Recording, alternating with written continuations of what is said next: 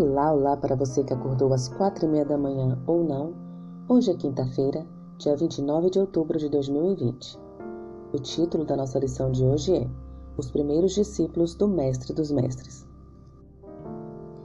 Em um momento, eles eram um grupo de pastores comuns que cuidavam de um rebanho mediano de ovelhas ao redor de uma cidade pequena.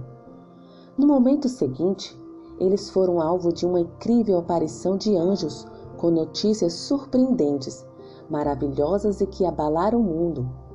Motivados por aquela cena, passaram a procurar o bebê anunciado. Imagine-se com os pastores, contemplando a manjedoura. O que você vê? Lucas, capítulo 2, versículos 8 a 20.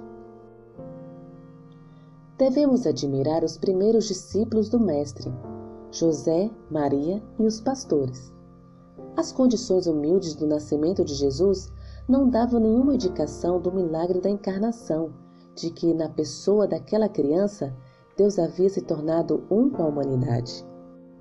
No entanto, com a ajuda de visões, sonhos e anjos, aqueles primeiros discípulos dele foram capazes de olhar além da aparência exterior do nascimento de Jesus.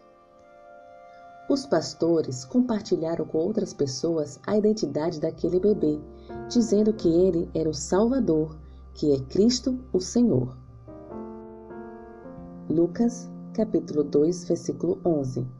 Compare com Lucas, capítulo 2, versículo 17. Como os magos do Oriente reagiram às notícias do nascimento de Jesus? Qual foi a reação de Herodes? Mateus, capítulo 2, versículos de 1 a 12. Qual alternativa está correta? Letra A. Herodes e os magos ficaram felizes com a notícia do nascimento de Jesus. Letra B.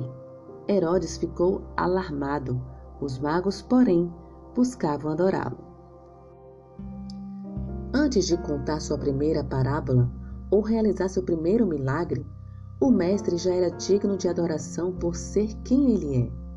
A fim de compreender plenamente o posterior ministério de ensino de Jesus, precisamos nos unir a esses primeiros discípulos, os magos do Oriente, em sua adoração ao Senhor. Aquele cujos ensinamentos admiramos é mais do que um educador sábio. Ele é Deus, que veio habitar com os homens. A educação cristã está fundamentada na adoração a Cristo. Juntamente com os magos do Oriente, os pastores e anjos somos chamados a adorar a Cristo, o Rei recém-nascido, e a nele a realidade do próprio Deus.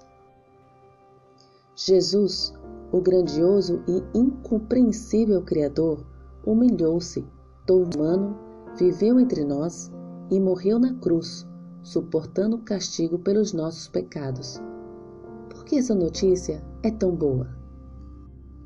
Que o Senhor te abençoe. Um bom dia.